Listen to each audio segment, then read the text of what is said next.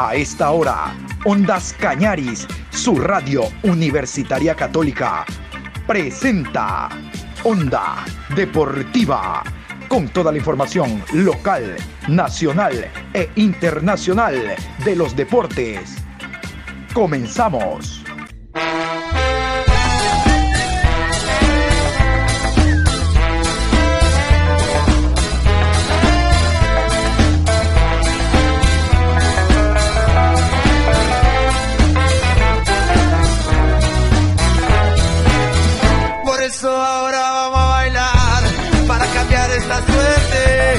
Sabemos gambetear para ausentar la muerte. Vamos a bailar para cambiar esta suerte. Si sabemos gambetear para ausentar la muerte. Hola, ¿qué tal? Buenas tardes, Juan Pablo. ¿Cómo está usted? Aquí se inicia Onda Deportiva a través de Ondas Cañari, su radio universitaria católica. Hoy martes 12 de marzo, programa 949 a lo largo del día. Nos habíamos despedido en la mañana indicando que hoy íbamos a hablar de la selección peruana. Ya vamos a hablar de aquello porque Perú va a jugar repesca, ustedes saben. Y ojalá de todo corazón deseamos que sea la quinta selección de Conmebol para que esté junto a nosotros en Qatar, lo cual significaría su mundial seguido. Estuvo 18 en, el, en Rusia y ahora en el 22 en Qatar. Ojalá. Pero antes les quiero hablar de Liga Deportiva Universitaria de Quito. El día de hoy Liga Deportiva Universitaria tiene su partido ante el conjunto de Antofagasta en horas de la noche, hablando de Copa Conmebol Sudamericana. La semana anterior ya ha finalizado con victoria a propósito de este interinazgo que encabeza Edison Méndez, derrotando al Cumbayá en el Estadio Olímpico Atahualpa 2 a 0. Y esperemos que ese envión anímico le sirva para esta noche al cuadro ligado y ganar su compromiso. Vamos a continuación entonces con los árbitros y el horario oficial del partido. En la ciudad de Quito, 19 horas con 30 por el grupo F. Liga de Quito recibe Antofagasta. Juez central, Augusto Menéndez. Asistente 1, Michelle Orue. Asistente 2, Albert Alarcón.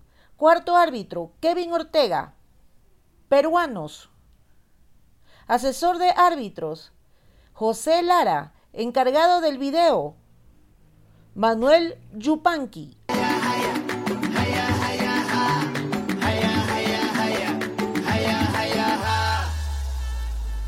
Vamos a hablar a continuación de la selección peruana de fútbol. La selección se prepara para la repesca ante Emiratos Árabes Unidos o la selección australiana. Esto será en el mes de junio.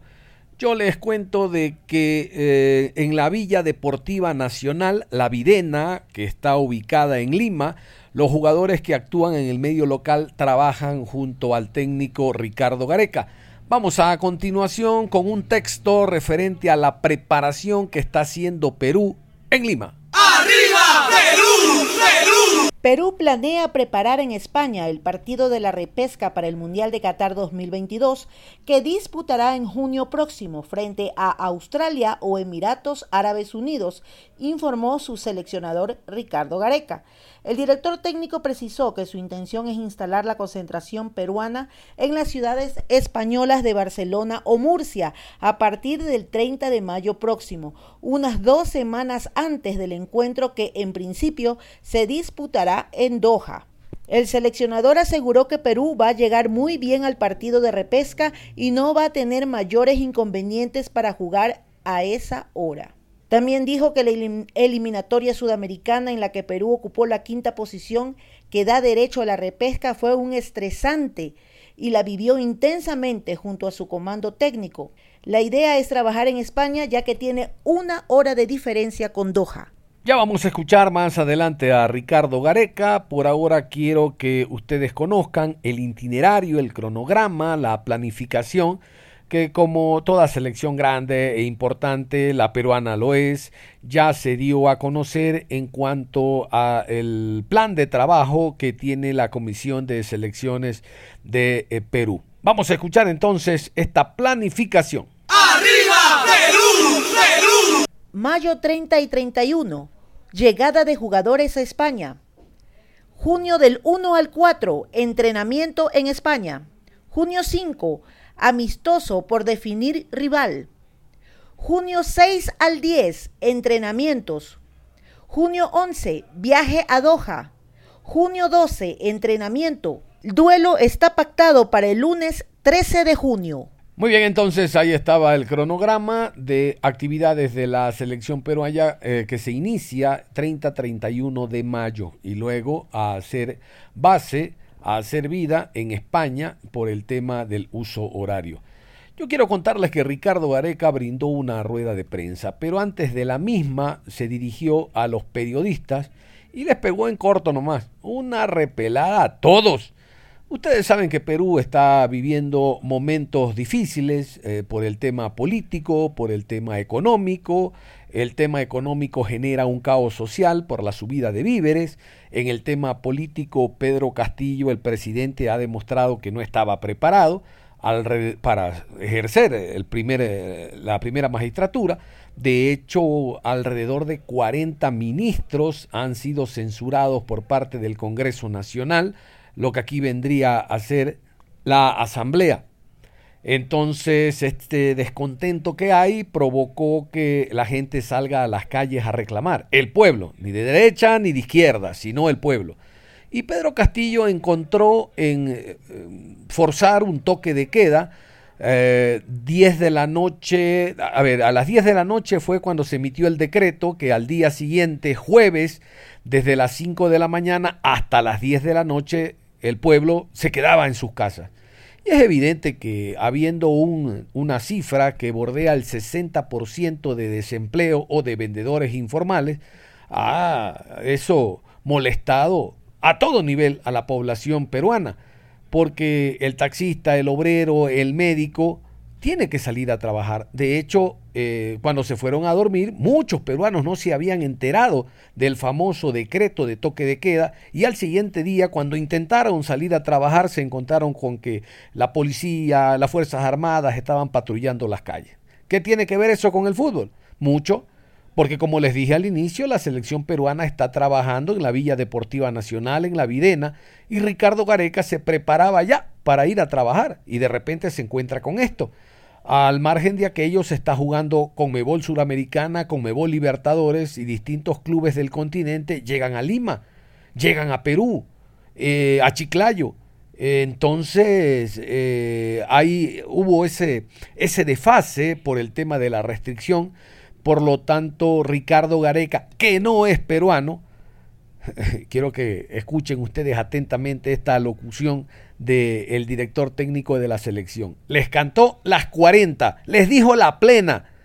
Ustedes saquen sus conclusiones, escuchemos. ¡Arriba, Perú, Perú! Hay una canción que ustedes cantan permanentemente Contigo Perú, y dentro de la canción Contigo Perú está hay un párrafo que dice el trabajo y el deporte. El trabajo y el deporte. No es el trabajo y solamente, solamente el trabajo o solamente, no, y el deporte. Entonces, históricamente, Perú, siempre, siempre el deporte ha sobresalido o ha tenido importantes en, su, en, su, en, lo que tiene que ver con el básquet, en lo que tiene que ver con el vóley, en lo que tiene que ver en el sur, es, un, deporte en el cual eh, sobresale, en el fútbol, en tantas otras cosas, pero hay tan poco incentivo, tan poco incentivo del deporte. Imagínense, mire, yo ayer estuve recogiendo informaciones y por ahí a lo mejor no le va a caer bien a ustedes, por la situación que estamos viviendo y porque realmente es así y así debe ser, o sea, el interés, he, repasado programas políticos, he repasado programas deportivos, y dentro de la preocupación mía, como de ustedes, del comando técnico de la selección, es lo social.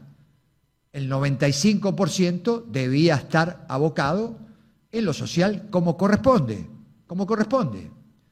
Pero estuve desde la mañana temprano porque me desperté con la noticia de que había un toque de queda. O sea, yo no sabía nada, no sabía absolutamente nada. Pero son medidas que yo no quiero meter pues yo no me quiero meter en la parte política, porque una vez también ustedes me lo hicieron saber, soy extranjero, entonces la verdad no quiero opinar y ni me interesa tampoco hablar de la política, me interesa sí hablar del deporte, sí hablar del deporte. Y me pasé toda la mañana, como no podía salir, me pasé toda la mañana viendo informativo, diferentes canales. Todo, todo lo que tenga que ver con la actualidad social, que era muy preocupante. Pero había un compromiso internacional también, que debía asumir Sporting Cristal, ni más ni menos la Copa Libertadores. Y había un país y un equipo que estaba alojado acá, que es el Flamengo. O sea, había un, había un equipo de un país internacional que también no sabía qué, iba a ser, o sea, qué iba a pasar. Mire, en toda la mañana, y esperé hasta el mediodía a ver si había, algún programa deportivo, había, se pasó un clásico de Universitario Alianza de los años, no sé de qué año fue.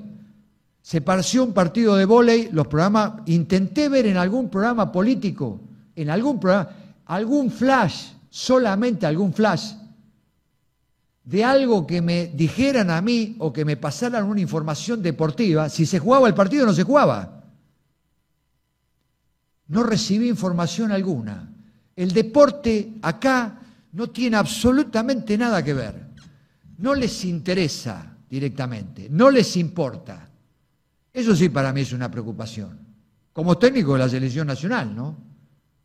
¿Por qué? Porque se jugaba un partido internacional, no había ni de los programas deportivos que tenían que aparecer, no había información, ni tampoco de los programas políticos que en algún momento alguien pueda dar una información. Recién lo escuché en horas de las tardes, recién lo escuché en horas de la tarde, pero durante la mañana y del mediodía había cero información deportiva. Y eso es una preocupación muy grande, realmente. Y yo le resumo todo esto, ¿por qué? Porque eh, por los jugadores, les digo. ¿Por qué? Porque el jugador peruano es fuertísimo mentalmente, psicológicamente, futbolísticamente, porque no tiene formación alguna. No hay formación alguna, no hay infraestructura que le dé la posibilidad de un crecimiento al jugador de fútbol, que le dé una educación profesional. Hay lugares que tienen que entrenar cada entrenador una hora y ya tiene que dejar la cancha porque se tiene que ir. Cuando en los demás países hay colegios primarios y secundarios ya, no solamente tienen todas las divisiones menores, los campos adecuados, sino que tienen primaria y secundaria y terciaria también, los clubes.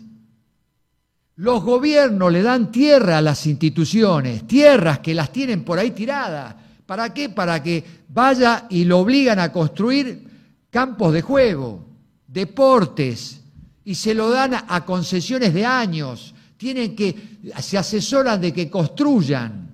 Por eso es tan importante la política deportiva, tan fundamental para los jóvenes, para alejarlo de las drogas, para alejarlo, para que tengan un buen futuro, para que tengan una buena educación, para que tengan una buena formación competitiva. Perú necesita tener gente, los chicos que compitan, y la única manera que compita es a través del deporte. No existe otra manera, deporte y educación. Y usted consigue un ciudadano competitivo, educado, pero es algo que es algo que flota en el aire. ¿Cuándo se verá todo eso? Ojalá Dios quiera, en algún momento, en algunos años, Dios lo ilumine al Perú por la gran capacidad peruana, por el, por el maravilloso pueblo que tienen, que lo tienen, que lo tienen, bueno, abandonado, lamentablemente, y bueno, por todo, por toda la deficiencia que tiene un país con un pueblo maravilloso, que lo único que quiere el pueblo es trabajar. Es trabajar, que le den la posibilidad de trabajar, que le den la posibilidad de crecer, esencialmente de crecer a los jóvenes, a la gente, a los que salen a buscar el día a día el trabajo. ¿Por qué? Porque ustedes mismos lo dicen. Tienen el, más del 60% de informalidad. Cuando hay más del 60% de informalidad, hay que ir a trabajar y hay que buscar la diaria, porque no hay para comer. Entonces, lo único que uno desea es precisamente es que el pueblo, que la gente tenga acceso a todas esas posibilidades. Y es una tarea de todo, es una tarea de ustedes también. Ustedes tienen que estar comprometidos, que son los que informan, y son los que dicen lo que, lo que está ocurriendo, lo que está pasando. No solamente de que yo pueda llegar a hablar como la obligación mía de entrenador de la selección nacional, sino también la obligación de ustedes de decir la realidad de lo que está pasando y presionar sobre lo que está pasando. Si no, es muy difícil que Perú crezca, que, los, que las instituciones y los clubes crezcan. Directo, los años que tiene trabajando en Perú hacen de que él tenga la calidad moral para hablar de lo que está ocurriendo al momento en el país y que el periodismo deportivo tenga un silencio cómplice en función de no dar eh, información sobre cómo estaba desarrollándose en ese momento el tema de arribos de eh, clubes para jugar la Libertadores o la Sudamericana y precisamente cómo se iba a desempeñar esos dos torneos que se realizan en los distintos países de América. Bueno, Vamos a la rueda de prensa. En la misma el técnico habló sobre algunos jugadores, el caso de Yotun, de Varela, de esta planificación y la idea que se tiene, porque nosotros como sudamericanos estamos esperanzados que Perú también nos acompañe y sea la quinta selección en el Mundial de Qatar. A continuación, Ricardo Gareca. ¡Arriba de Jefferson, el caso de, Paolo o del caso de algún otro muchacho, o sea, si hay una iniciativa, porque así lo sienten, fuera de su problema, eh, porque ellos, lógicamente, que eh, están tratando, eh, de acuerdo a yo, la conversación es que a ellos no se les cruza por la cabeza en estos momentos, ellos están totalmente convencidos en su carrera deportiva y enfocados en su carrera deportiva. Entonces, eso lo lleva a ponerse de la mejor manera, a preocuparse para poder jugar, para eh, tener un club, para, para todo. Si le dan los tiempos y si ellos consideran de que quieren acompañarlo, imagínense, para nosotros eh, eso, cualquier muchacho que quiera acompañar a la delegación dentro de lo que ya el presidente, el presupuesto, eh, Juan Carlos, eh, resuelvan que así deba ser, eh, eh, nosotros encantados, no tendríamos ningún tipo de problema en ese aspecto. Por el contrario, para nosotros sería una alegría inmensa, pero hay que ver la situación de ellos. Y lo, demás, la selección está, los muchachos están totalmente comprometidos. ¿Qué se, qué se, qué, o sea, nosotros tenemos claro de qué manera nosotros podemos funcionar. La selección tiene claro de qué manera puede tener, a partir de dónde empieza a tener posibilidades para poder competir y para poder nosotros tener chance de, poder eh, lograr objetivos o, metas que nos propongamos. A partir de estar, no solamente tener un gran compromiso con el país, sino un gran compromiso colectivo, o sea, dentro del campo de juego grupal no solamente son los muchachos que entran dentro del campo de juego, sino también los que están convocados, los que están en el banco, los que quedan afuera. Si usted ve la selección, que muchas veces los muchachos lo, lo ven como una familia, la finalidad es esa. Cuando, cuando nos juntamos, Juan Carlos en su comienzo, Edwin Oviedo, estaba también el actual presidente eh, Lozano, eh, eh, Chuquisuta, bueno, tantos otros dirigentes que, eh, importantes que siguen estando y nos siguen acompañando.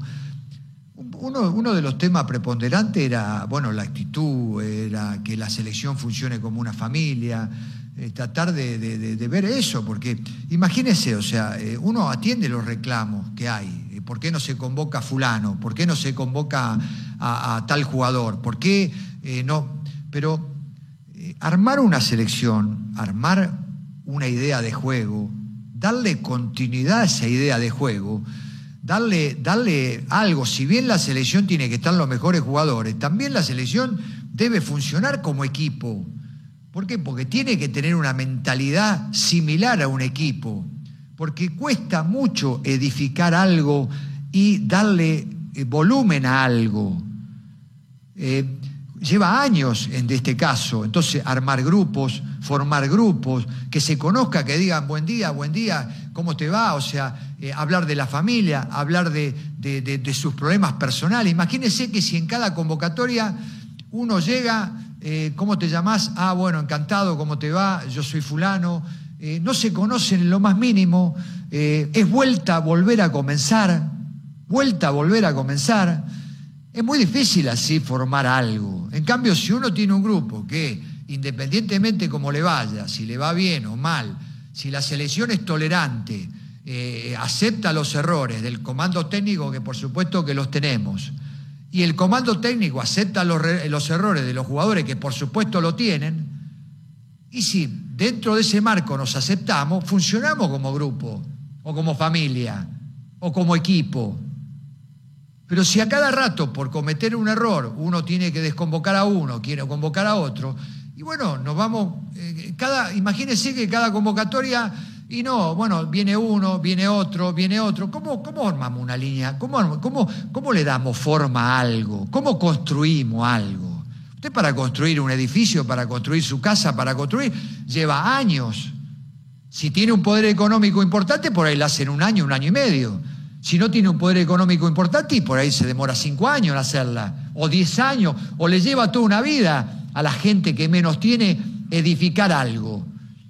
Ahora, si lo quiere demoler, contrata, contrata una grúa, contrata algo y se lo demuelen en media hora, en una hora. Chao, se acabó todo. Todo lo que usted construyó en una hora termina, termina con todo.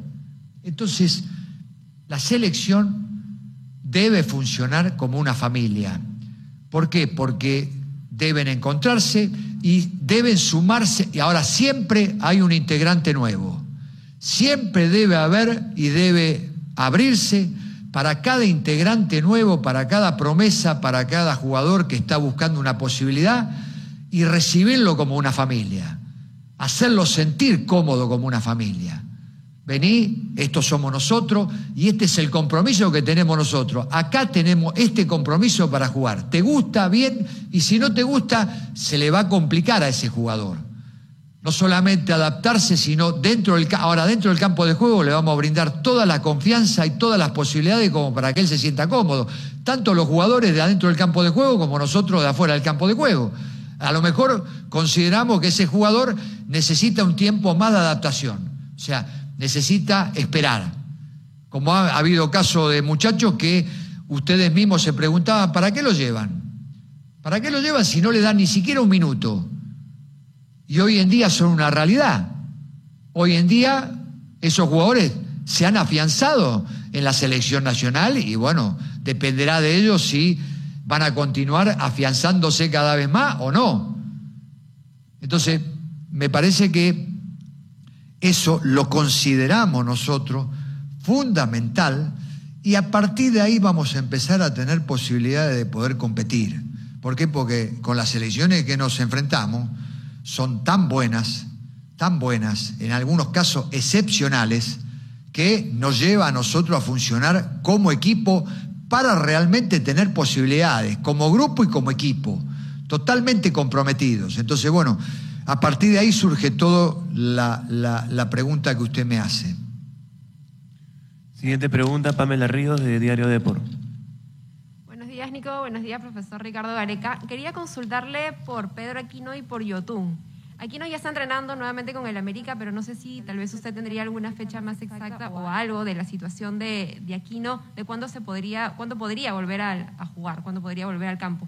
Y en el caso de Yotun, ¿a qué se debe la ausencia que ha tenido con Sporting Cristal esos últimos partidos? Se hablaba de una sobrecarga producto de eliminatorias. Y una segunda consulta, si me permite. Es cierto que ahorita la selección está enfocada al 100% en el repechaje, pero al ser usted un hombre de cábalas, no sé si por ahí le ha dado alguna sensación o impresión al sorteo de Mundial en el que en el caso se logre el objetivo, Perú se volvería, volvería a enfrentar a Dinamarca y a Francia.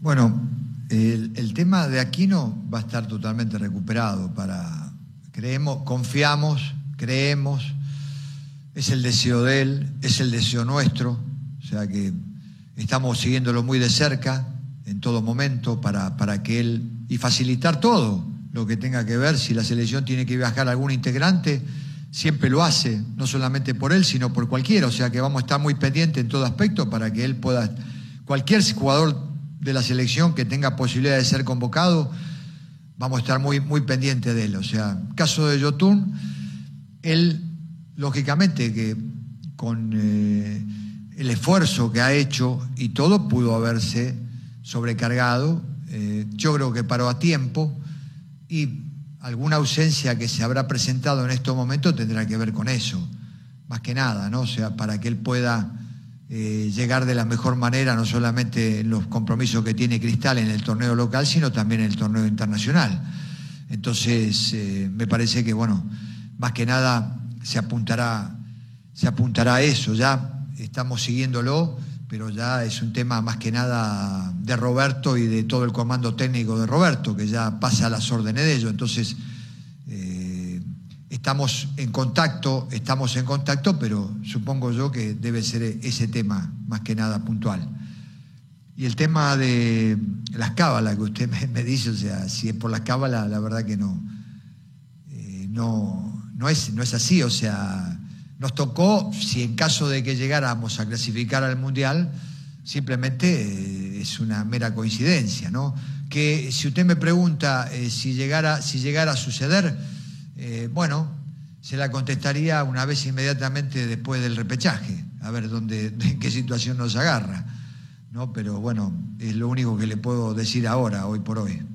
En una próxima programación vamos a seguir hablando de la selección peruana porque como les decía nos interesa mucho que la selección de Perú sea la quinta de Conmebol y esté en el próximo Mundial de Qatar. Onda Deportiva. Muy bien, y con este tema de la selección peruana vamos a cerrar la programación a esta hora, no sin antes reiterar que esta noche Liga Deportiva Universitaria de Quito es el primer equipo ecuatoriano en representarnos a nivel internacional durante esta semana. Jugará Copa Conmebol Suramericana ante el Antofagasta. Esperamos una muy buena presencia de público. Desde ayer se están vendiendo las entradas. Ojalá el público asista y desde ahí comience a ganarse el compromiso. Ustedes saben que somos hinchas de los clubes ecuatorianos que nos representan a nivel internacional sin importar el color de la camiseta, porque por encima está el país. Cerramos entonces, mi querido Juan Pablo, la programación deportiva a esta hora de la tarde invitándolos, como siempre, a que continúen en sintonía de Ondas Cañaris. Ustedes y nosotros nos reencontramos en cualquier momento.